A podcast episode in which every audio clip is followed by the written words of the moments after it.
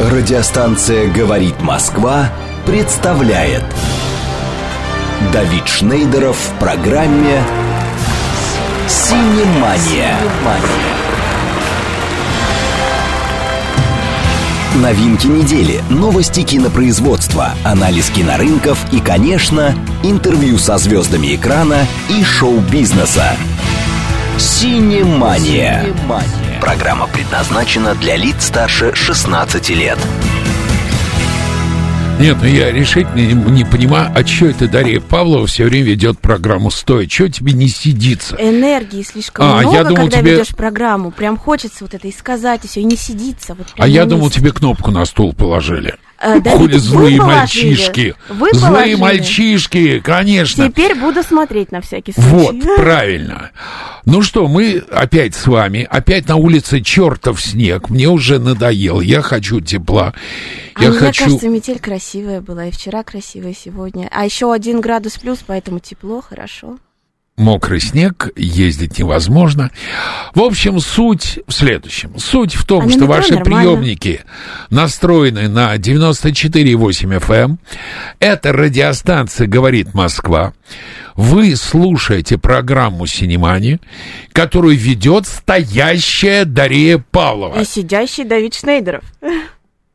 Вот тебе 506 пишет, Даренко тоже стоя вроде бы вел иногда, это Ну, традиция. вот, видимо, передалось.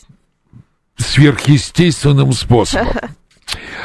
Я думаю, с чего мне начать? Вот у нас гость. А, я знаю, с чего начать. Напоминай наши координаты. Давайте сразу к координатам. У нас есть смс-портал плюс семь девять два пять восемь восемь восемь восемь девять четыре восемь. Телеграмм для сообщений говорит МСК Бот в одно слово латиницей и телефон прямого эфира восемь четыре девять пять семь три семь три девять четыре восемь. И сегодня у нас экзотический гость. Во-первых, его зовут совершенно неожиданным именем Виктор. Это не Совершенно самое экзотическое, что у него есть. Во-вторых, у него экзотическая фамилия Пипа. Пипа. Пипа. Пипа. Да. А тебя в школе дразнили? Да, меня называли, называли Пипа, а более того, иногда меня прозвали Поп. И я очень злился, когда В меня называли давал? Поп Гапон. В Это морду тот- давал? Я был очень маленького роста, поэтому в основном кусался. Никто не хотел со мной иметь дело. Да. Тоже прикольно. Да. Значит, суть в том, что этот самый Виктор Пипа, я думаю, может тебе называть Виктор.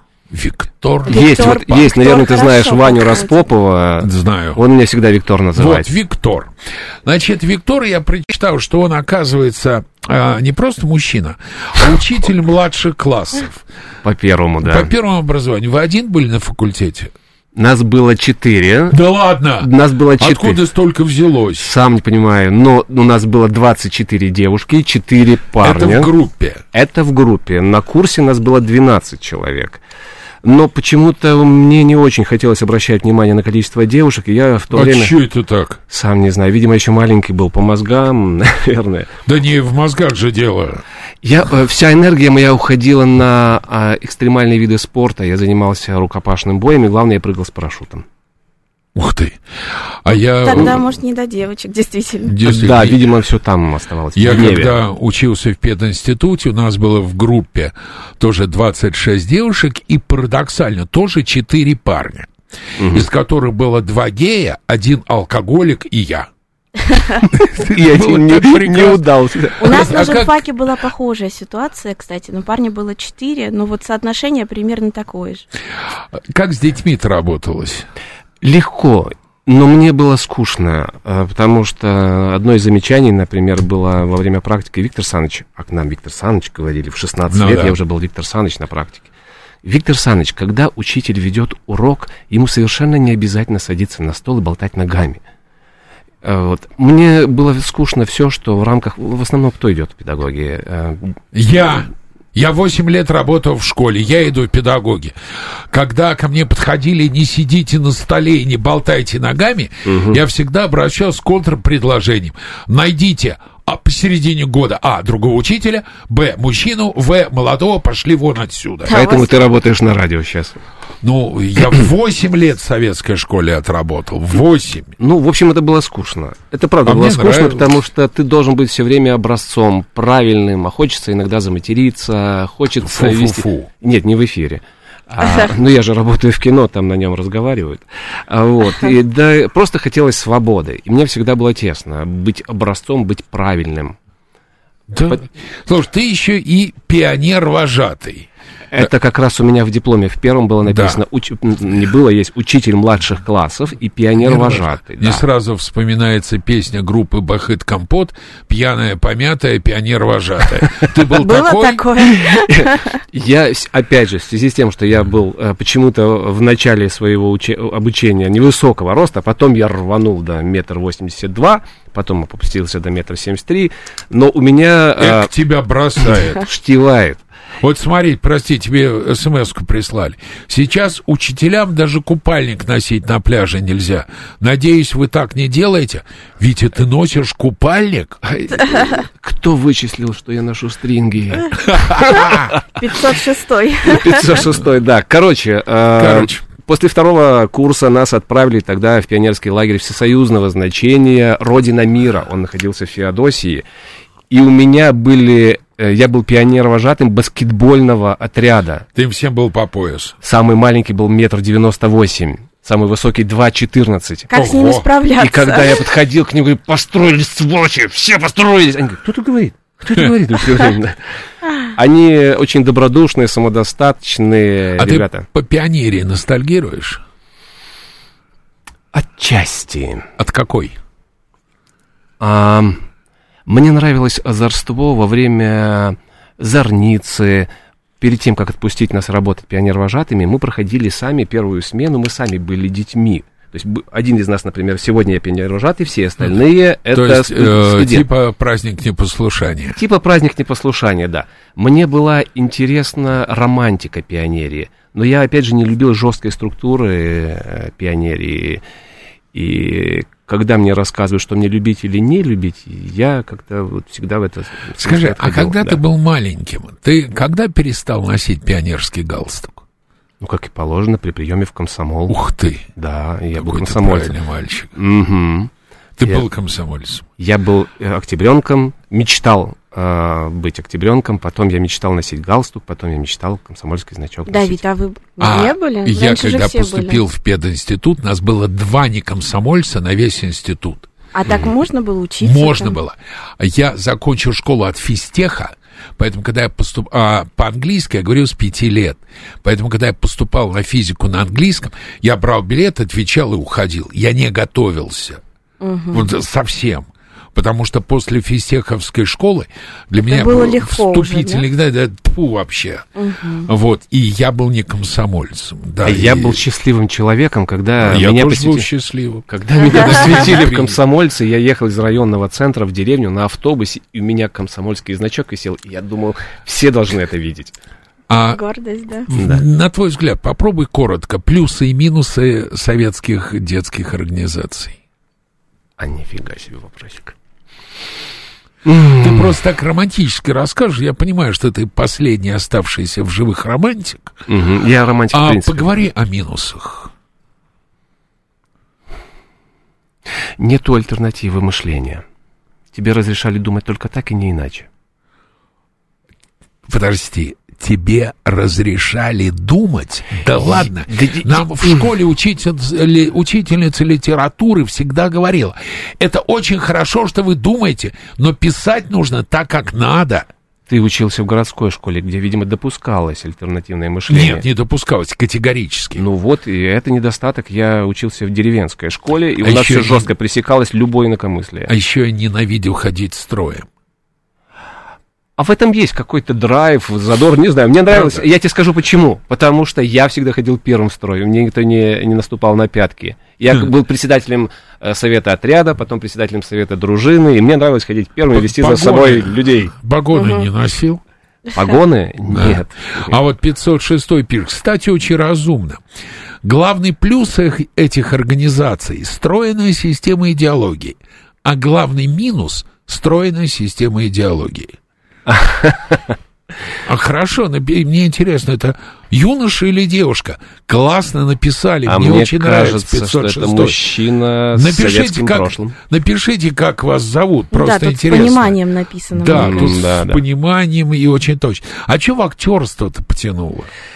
С четырех лет. Э, у меня три образования. Первое, как ты уже заметил или знаешь, это педучилище учитель младших классов. Второе, это филфак, русский язык и литература. И третье был э, театральный институт. В четыре года я понял, что я хочу быть актером.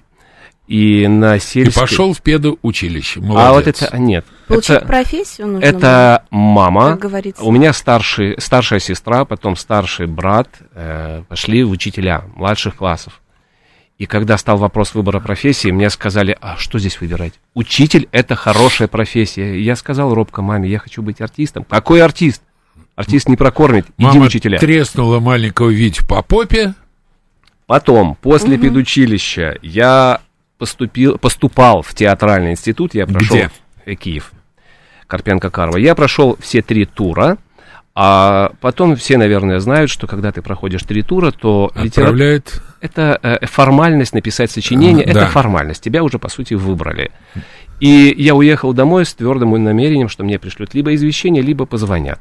Прислали извещение, о котором я не знал. Я нашел его спустя 8 лет. Ого. Моя мама была почтальоном, и когда пришло извещение, она его спрятала. И сказала, нет, А. не выбрали. Поэтому Дуй, как и сестра, как и брат, учились в, э, в университете на филфаке, и ты за ними. Так я поступил на 506 филфак. написал, я мужчина, родился в СССР, но мне Ну вот. 34. А Я не это? понимаю противопоставления. Родился в СССР, но мне 34. Ну что, видимо, Я за то, что идеология, возраста конечно, должна быть. Идеология должна быть у каждого человека внутри, на мой взгляд, честно, 506. Не знаю, как вам обращаться по имени, идеология должна быть внутри. А знаете, как пел великий русский бард и поэт Александр Галич, если все шагают в ногу, мост обрушивается. Это в физике есть такой закон резонанса. Слушай, я еще понял, чем мы с тобой друг другу необыкновенно близки. О как, интересно. Есть такой славный город, который называется Одесса. Есть. Моя бабушка жила на Приморском бульваре, дом 6. Мой папа родился в Одессе, учился в Одесском университете. Одессит это кто? Это национальность. Ну, это есть такое выражение, если ты об этом. Да, я думаю, это судьба. А еще диагноз. Ну, диагноз, говорят, да, вот в том же университете, но нужно узнать только на каком факультете. Я на французском бульваре Он на учился. истории, на историческом. А, это на Петра Великого, видимо. там. Наверное. Да, ну, да, да. Потому это что у нас был. Это было до моего появления на свет. Мгм. Поэтому, но я помню, когда я был маленький, я приезжал к бабушке, она меня сажала за стол. Она меня кормила, кормила, кормила, кормила. И когда я уже отваюсь, она откидывалась на стул и бала- улыбалась и говорила, ну вот теперь можно как следует пообедать. А вот 506 пишет, одессит — это призвание. Кстати, 506 мне нравится ход ваших мыслей, да. Возможно, это Спасибо. призвание. А вы с одесским акцентом, ты разговаривал? Вы сейчас хотите узнать от меня пару интересных мыслей? Ой, Я помню, я однажды, я Держите однажды, меня трое, сейчас вам наговорю такого. Я однажды рано утром ехал в трамвае, который идет от привоза. Привоз — это одесский рынок. И у окна сидит дама, такая настоящая одесская дама. Раннее утро, она вся в платье, у нее пол попы висит э, с, с сиденья, потому что оно не влезает. Над ней стоит маленькая сухонькая старушка-одесситка, держится за поручень. У нее в руке сумка, из сумки на даму капает. А, Через какое-то время дама смотрит, поднимает глаза и говорит, мадам, так из вашей сумки что-то льется мне на платье, по-моему, это масло. Таня меня положила, говорит, не, мадам, не волнуйтесь, это рыба. Вот это... Бабушка Люся любила очень поговорить про привоз, хотя тема избитая, тем не менее, она любила прийти с привоза. Я говорю, бабушка Люся, и как сегодня цены на привозе? Она говорит, ой, Витенька, не спрашивай, 220 на 170. А еще, когда при привозе э, приходили, подходили э, к рядам, где лежали курицы, говорили, почем синенькие? А, А, Борис пишет, чем моложе 506, тем больше они пострадали от стройности советской идеологии. Ну, черт его знает. А как киевлянин оказался в Москве? Че дома не сидел? В Киеве отличные театры. После Киева, после театрального института я вернулся и работал в Одессе. А, я еще помню, меня, когда был в Одессе, меня угу. бабушка приличного еврейского мальчика повела в Одесский оперный театр. И я услышал на украинском языке оперу Евгений Онегин. Слова «подули я дрючком пропертый», меня бабушка вывела из зала, потому что сказав, что нельзя так ржать, там акустика хорошая. Так вот, вернувшись в Одессу, э, я работал в русской драме у Девика Таужнянского в русском театре, и параллельно театр-студия была такая встреча. И так получилось, что в 28 лет я однажды сел и задумался, потому что у меня было три главных роли в репертуаре театра. У меня была программа, кстати, своя на радио, mm-hmm. на областном радио. Я в основном вел э, военные рассказы, рас... читал стихи и военные рассказы у меня О, были. Прочитай-ка стихотворение какое-нибудь. А, одесское? Ну, например. Например. Боря Барский. Знаешь, да, такого? Да. Борис Барский. Ничего не понимая, я почувствовал тревогу. Острым каблуком в трамвае встали вы на мою ногу. Замер, Слышу, началось. Мы друг другу припотели. Чувствую шампунь волос и пупырышки потели. Что со мною, я не знаю. Вы как ангел, вы как кукла. Я всем телом осязаю, как вы выпукла и впукла. Думать так, наверное, низость. Я как газовый баллончик. Я за нашу с вами близость прокусил бы ваш талончик. Но с трамвая лишь сошли, и прошла любви отрава. Я пошел, и вы пошли. Вы налево, я направо. Ох уж этот общественный 506 возмущен. Не, все нормально, я не страдаю. Разные времена, разные обстоятельства. Это нормально, ход истории. Мне не зря нравится, как он мыслит, Позитивное правда. мышление, Ну, позитивно, да. Так, дальше. Хорошо. Радио, война. Да, и вот, вот, вот, вот, вот, да. Хорошие и... театры, русский театр. И вот в 28... И еще театр Леси Украинки в Киеве. Тем не менее, Одесса, и э, когда я понял, что у меня три главных роли в репертуаре театра, своя программа на областном радио, своя программа на местном телевидении, телекомпания «Мост» была такая, и дальше оставалось одно — пить водку и говорить Михалков снял очередную фигню здесь, а мы здесь гении. Либо обнулиться. Мне было скучно. И у меня было А как же Богдан Сильвестрович Ступка? Я ездил к нему на спектакль в театр Франка. Он Я велик. Он величайший. Он величайший, абсолютно. Это был первый мой партнер в кино. И когда я а, попал к нему, на, э, попал, вернее, на съемки, у меня был маленький эпизодик. И после команды «Мотор» начали, я включил театр. Я включил темперамент а корни-то он у меня... сказал, не ори, как вам Нет, он терпел, он терпел. У меня же корни итальянские, прадед у меня итальянский, отсюда фамилия Пипа. Трубка для курения, видимо, предки любили покурить. Вот, и я включил театр по полной. Все терпели, только режиссер делал так. Рука-лицо. Да, рука-лицо, да, чтобы слушатели поняли. После того, как прозвучала команда «Стоп», э, он хотел меня выругать, но Богдан Сильвестрович подошел и говорит, Витя, иди сюда, иди сюда отвел меня в сторонку и говорит, Вить, а теперь то же самое, только как на кухне. И это очень круто. Очень я хочу тебя прервать. Значит, я сейчас сделаю такой небольшой анонсик на нашу вторую половину этого часа. Дело в том, что, Витя, есть проект, который меня невероятно интересует. Проект этот называется «Рок и опера». И я хочу сейчас включить вам балладу Томского из э, великой оперы, если не величайшей, угу. «Пиковая дама». Давайте послушаем, потом после новостей вернемся и продолжим наш разговор. Прекрасно.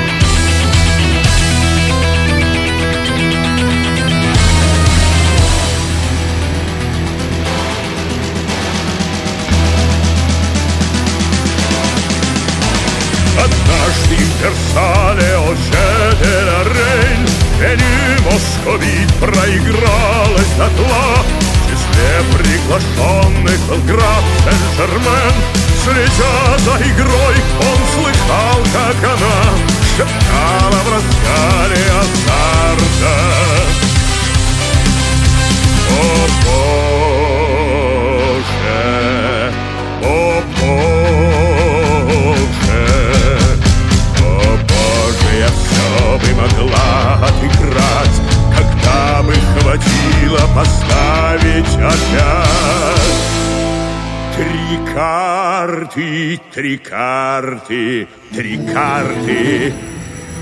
Графы пропутать на минуту, когда, Окинув украдкой гостей полный зал, Красавица молча сидела одна, Влюбленно над ухом ее прошептал Слова слаще звуков Моцарта.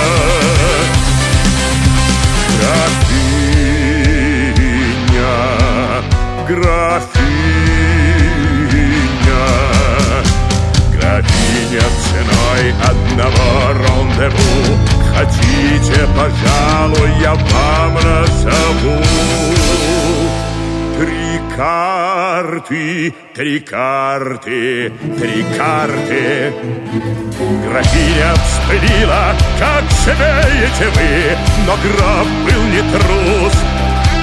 Когда через день красавица снова явилась, увы, без гроша в кармане, о Рейн, она уже знала три карты. Их смело поставив одну за другой, вернула свое.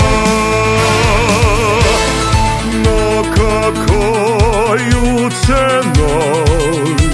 О карты, о карты, о карты. Расслушу те карты она назвала, В другой раз их юный красавец узнал, Но в эту же ночь лишь осталась одна, К ней призрак явился и грозно сказал,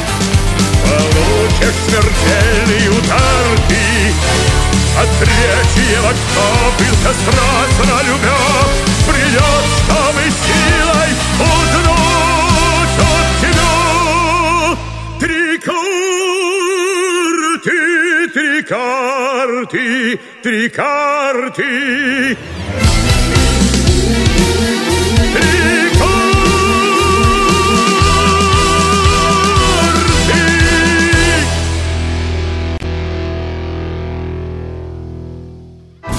Радиостанция «Говорит Москва» представляет Давид Шнейдеров в программе «Синемания».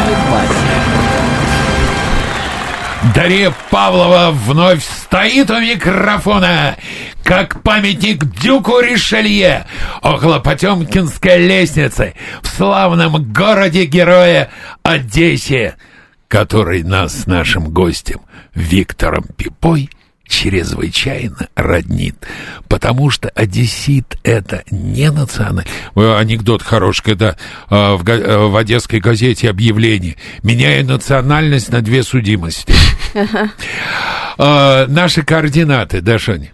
СМС-портал плюс семь девять два пять восемь восемь восемь восемь девять четыре восемь. Телеграмм для сообщений говорит МСК Бот и телефон прямого эфира восемь четыре девять пять семь три семь три девять четыре и восемь. Перед тем, как мы ушли на э, новости, э, мы говорили о проекте «Рок и опера». Вы даже послушали классную арию из оперы «Пиковая дама». 506 написал «Круто звучит». Что-то между ранним «Рейнбоу» и современным «Сабатон». «Сабатон» — офигенная группа. Просто класс. Мастер пишет. Мастер, доброе утро. Что-то вы долго не писали. Мюзикл можно считать поп-оперой. В 60-е была создана первая рок-опера. Как вы думаете, будет ли рэп-опера?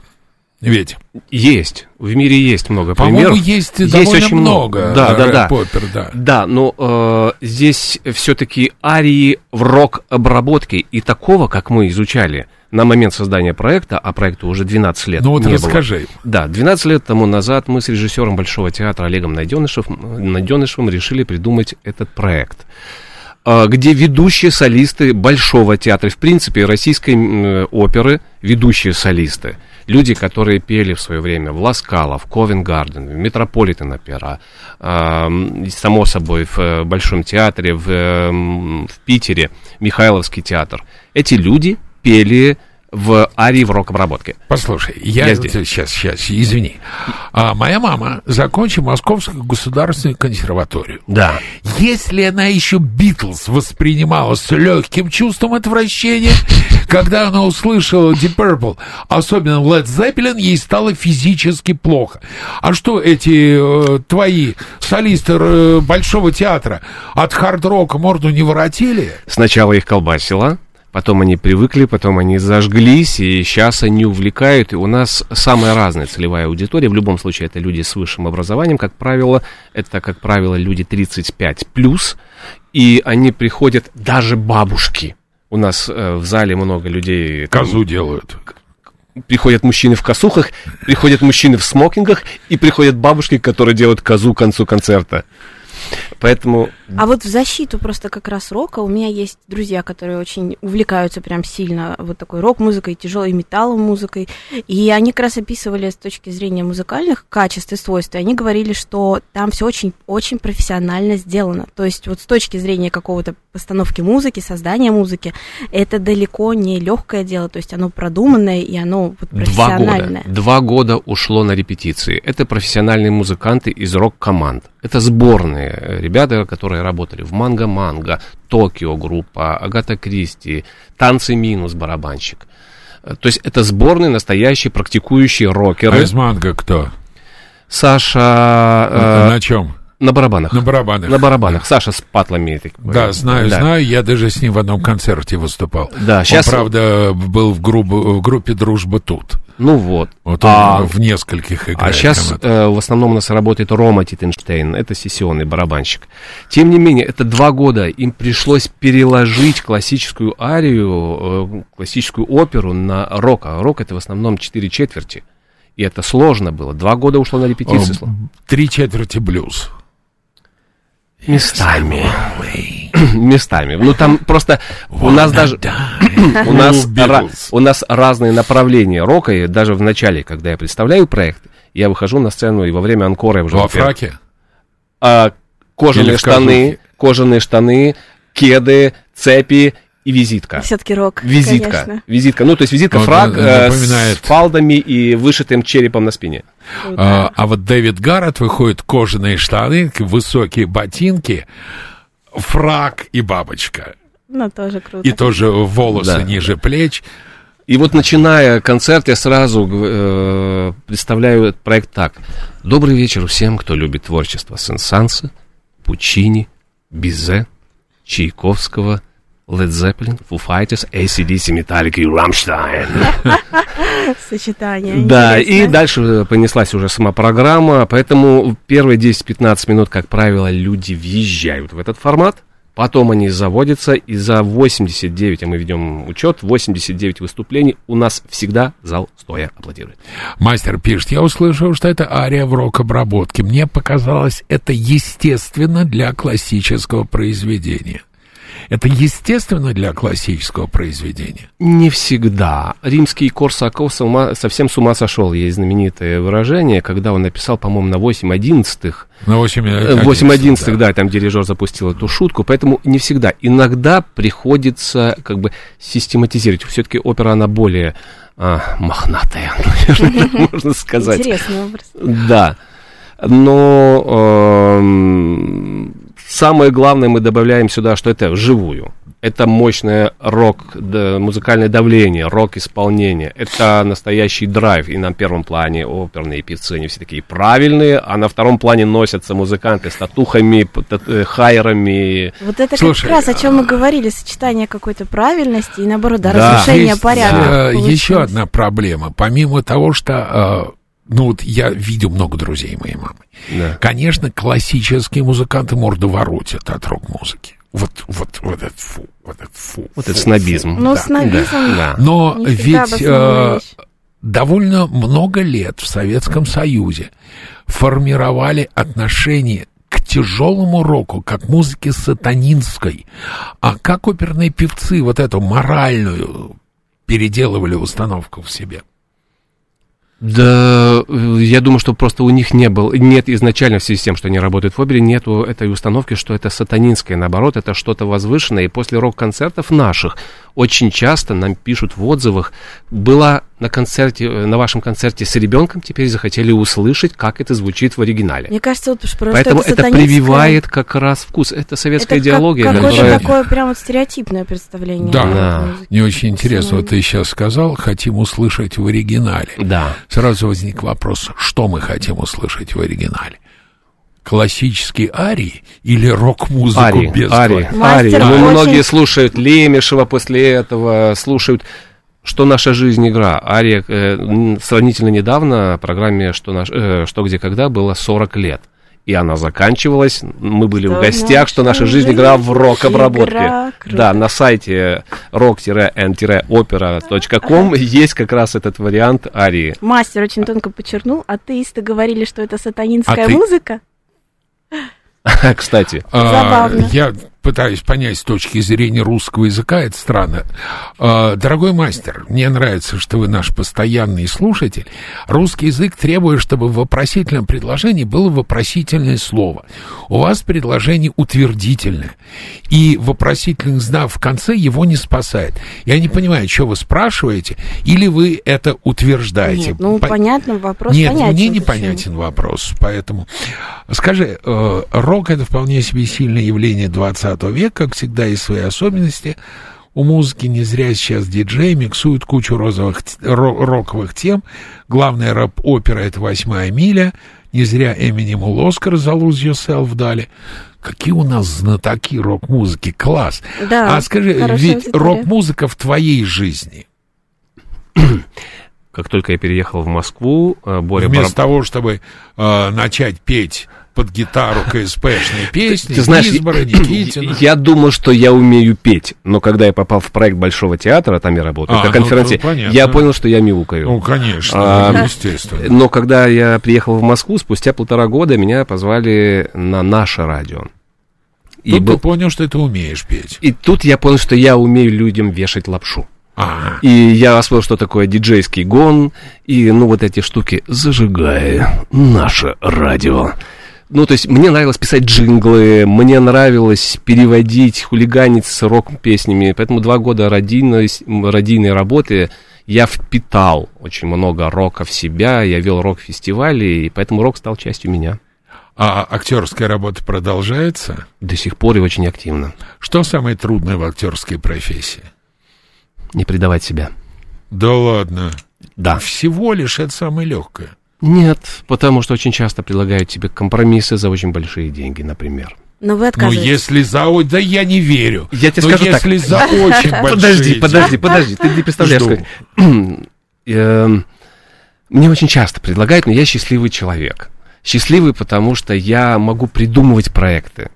И я могу организовать уже достаточное количество знакомых или людей в нашей среде, к сожалению, или к счастью, не знаю, связи решают многое, поэтому много людей, с которыми я работал, я знаком, у меня есть с ними какая-то связь. Я могу придумывать проекты, уроки оперы тому подтверждение, и вместе с ними реализовывать то, что мне нравится. Ну, у меня две работы, актер и сценарист. Вот недавно мне предлагали писать ситком за очень хорошие деньги. Я отказался. Неинтересно, живу, живу жизнь один раз. А там ситком плох? Или вы могли же по Нет, сценарию это, как-то стан- это стать у станка и клепать бабло. Поэтому неинтересно, да простят меня коллеги, и я с уважением отношусь к людям, которые работают. У станка это не очень неблагодарная часто Это работа. все ситкомы, на ваш взгляд, такие? Ну нет, не все, но я просто не сторонник ситкомов, я люблю драмеди. Мгм. И я люблю, сейчас наступило время, когда-то сравнительно недавно Леопар... э, Леонардо Ди Каприо сказал, что Леопардо- Леопар- Леопардо Ди. Каприо. Да, Леонардо Ди Каприо, видимо, мы должны подойти к африканской... Ди Патрио. Ди Патрио, видимо, мы должны подойти к африканской теме. подходим как да, раз, да. да, и вот он сказал, что если вы хотите сказать что-то сегодня миру, вы должны сказать это в развлекательной форме. А Фаина Раневская говорила, что очень легко пукнуть в вечность.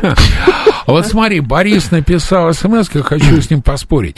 Кстати, как человек абсолютно непричастный, мне всегда было интересно, почему все рок-музыканты потлатые, и многие совсем за волосами не следят.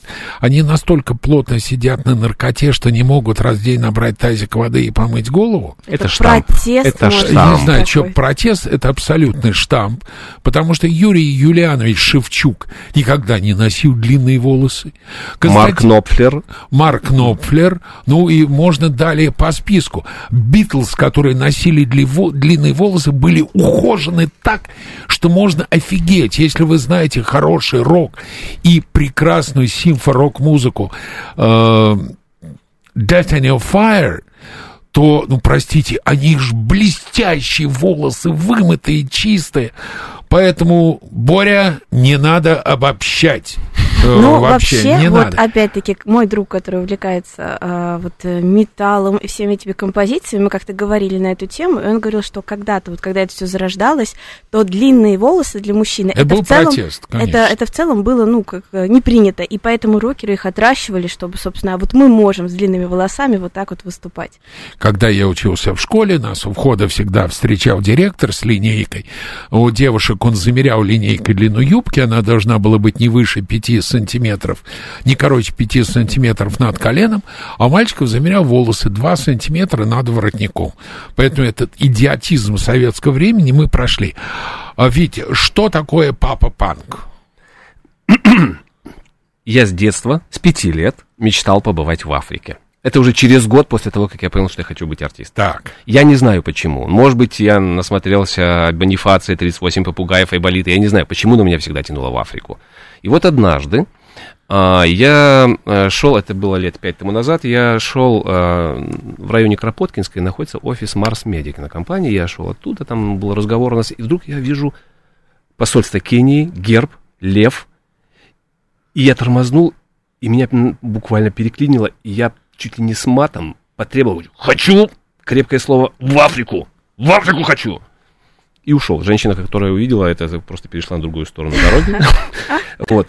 Через месяц мне э, написал режиссер, который абсолютно случайно нашел меня, из Бельгии режиссер написал, предложил мне попробоваться на главную роль в, в фестивальном кино, где я должен был сыграть русского иммигранта, живущего в Берлине, который отправляется в Африку, и там находит девушек в трущобах, приводит их в порядок и отправляет на работу по определенной специальности в Берлин. Вот так мысль по, вот, материальна. э, специальность плохой или Но хороший? с зани- заниженной социальной ответственностью, А, как бы понял, сказали да. сейчас наши руководители. Да. Да.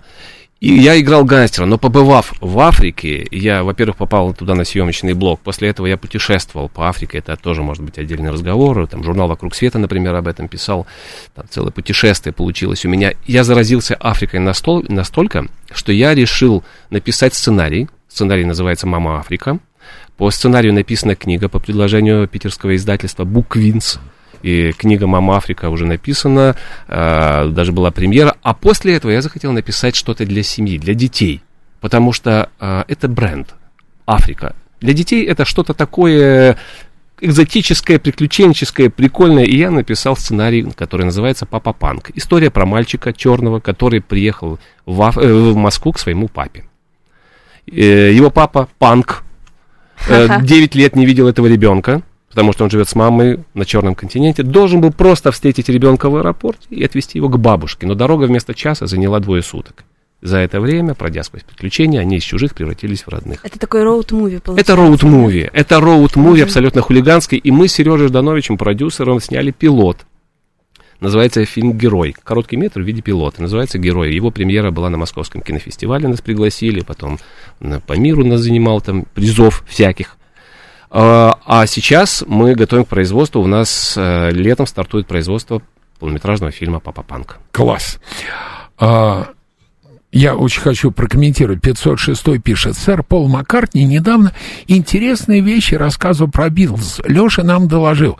Очень напоминает анекдот. Мне не нравится Карузо. А ты что, слышал? Нет, Изя напел.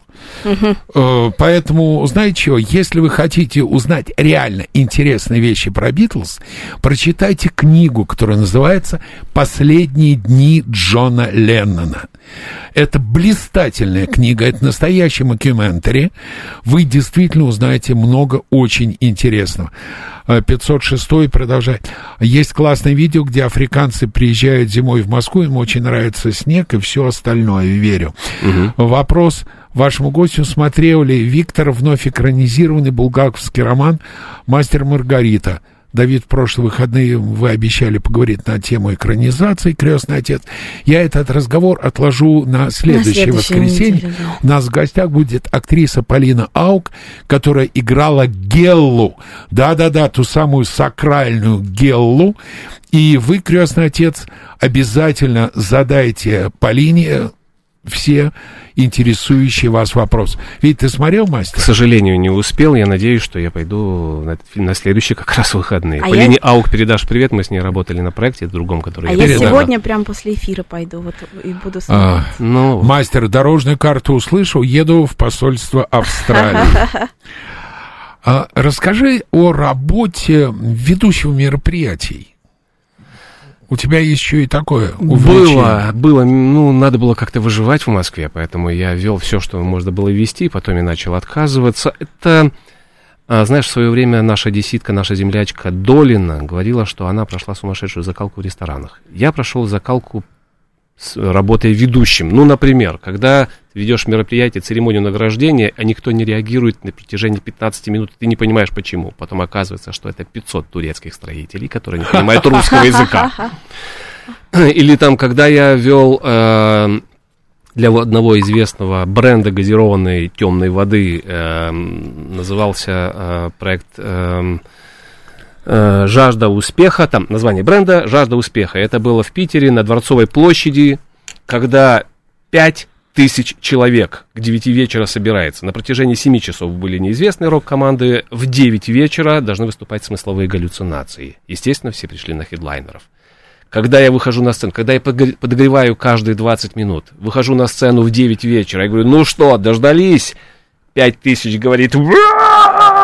Круто. И дальше я говорю, итак, встречайте, люди, которые написали саундтрек фильму «Брат». И, так- и в это время мне из-за кулис администратор орёт, 40 минут подержи глюки в пробке, в пробке, 40 минут еще подержи, и убегает. 40 минут. И убегает. Очень напоминает... э, После такого Там мне помнишь, уже не стало. толпа Да. Помнишь фильм может. «День радио», как чайфы опоздали на радиоэфир, как их заставляли ждать. 506-й. Не фанат Билл совсем, но Леннон вроде как самый весомый вклад вносил. Это известный спор фанатов, Леннон или Маккартни. А, На мой взгляд, 506-й, в чем я с вами жестко согласен, конечно, Леннон самый весомый вклад вносил в тексты. Тексты Леннона это запредельно. Я до сих пор, я не могу складно перевести песню I'm the Walrus. I'm his, you are his, you are me, and we are all together. Я не могу, это в голове не укладывается. А, Вот я тогда закончу, да, ответ на свой вопрос. Я еще одним выводом Давай. очень важным. Э, Существует, вот дальше в роке, опере, в других мероприятиях, уже сценических, пройдя этот опыт работы ведущим, я понял одно. Существует внегласное противостояние, когда ты выходишь на сцену. Публика возьмет тебя или ты возьмешь зал? Кто кого? Это всегда существовало, и нужно взять зал. Работа ведущим научила меня главному. Я игнорирую эту борьбу. Я выхожу сразу с э, сознанием, что я не пришел здесь бороться. Вы уже мои. Ты ведешь себя достаточно властно, и люди довольны, как правило. Но это, конечно, на сцене, но вообще Я наша актерская работа, она достаточно властная. Волнуетесь сейчас перед выступлениями или уже нет?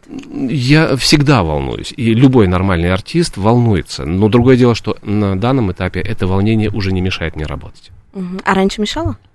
Бывало, бывало, накрывало, конечно, особенно если там супер ответственный или премьера, материал сырой, бывало всякое, конечно.